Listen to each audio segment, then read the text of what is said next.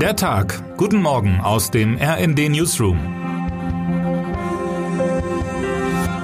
Es ist Donnerstag, der 19. Januar. Für Boris Pistorius wird es eine Woche, die er wohl nicht mehr vergisst. Am Montag noch ernannte er als niedersächsischer Innenminister in Hannover die Polizeirätin Nathalie Preis zur neuen Chefin der Landeshubschrauberstaffel. Heute nun, nur drei Tage später, wird er selbst auf einen neuen Posten vereidigt. Der SPD-Politiker aus Osnabrück wird neuer Bundesverteidigungsminister. Um 8 Uhr hat er einen Termin bei Bundespräsident Frank-Walter Steinmeier, um seine Ernennungsurkunde zu erhalten. Danach geht es Schlag auf Schlag. Um 9 Uhr soll er seinen Amtseid im Bundestag ablegen. 40 Minuten später, um 9.40 Uhr, wird er mit militärischen Ehren im Bändlerblock seiner neuen Wirkungsstätte empfangen. Zeit für Sentimentalitäten oder gar Gelegenheit, seinen Schreibtisch einzurichten, bleibt aber auch da nicht. Um 10.20 Uhr hat sich US-Verteidigungsminister Lloyd Austin im Ministerium in Berlin angekündigt, um über das Vorgehen in der Ukraine zu beraten. Pistorius erste Amtshandlung wird also ein Treffen mit Deutschlands mächtigstem Verbündeten, während zeitgleich der Bundestag über einen Unionsantrag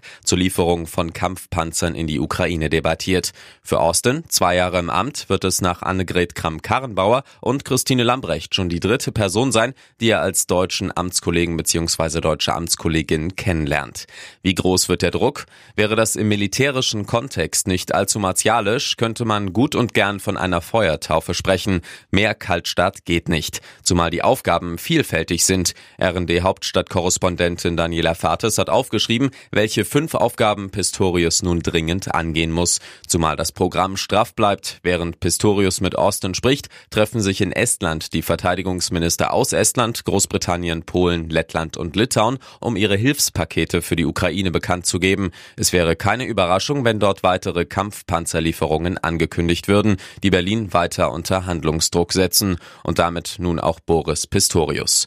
Morgen muss der 62-Jährige dann nach Rammstein aufbrechen, wo sich die Verteidigungsministerin Ministerinnen und Minister und hochrangige Militärs all jener Staaten treffen, die die Ukraine gegen den Angriff Russlands unterstützen. Dort wird es laut NATO-Generalsekretär Stoltenberg darum gehen, wie man die Ukraine mit weiteren Waffen und Munition unterstützen kann.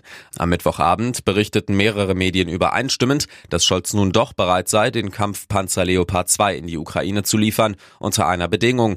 Demnach müsse die USA ihrerseits den Kampfpanzer des Typs Abrams zur Verfügung stellen. Eine Bestätigung aus dem Kanzleramt gab gab es aber noch nicht. Der Druck jedenfalls wächst, auch aus der Ukraine selbst. Der stellvertretende ukrainische Außenminister und ehemalige Botschafter in Berlin, Andriy Melnik, sagte T-Online, er erwarte, dass Pistorius viel entschlossener und schneller agieren werde als seine Vorgängerin Christine Lambrecht.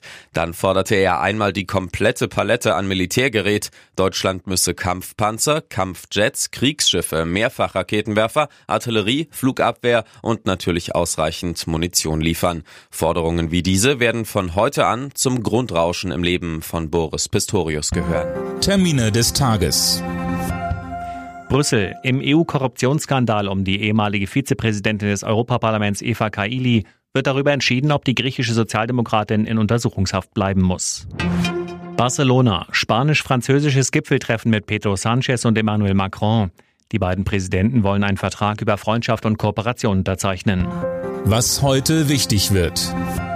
Rien va plus, nichts geht mehr. Die großen französischen Gewerkschaften haben für heute zu Streiks und Demonstrationen aufgerufen. Davon betroffen sein soll auch der Bahn- und Flugverkehr. Hintergrund des Streiks ist die von Präsident Emmanuel Macron geplante Rentenreform im Land.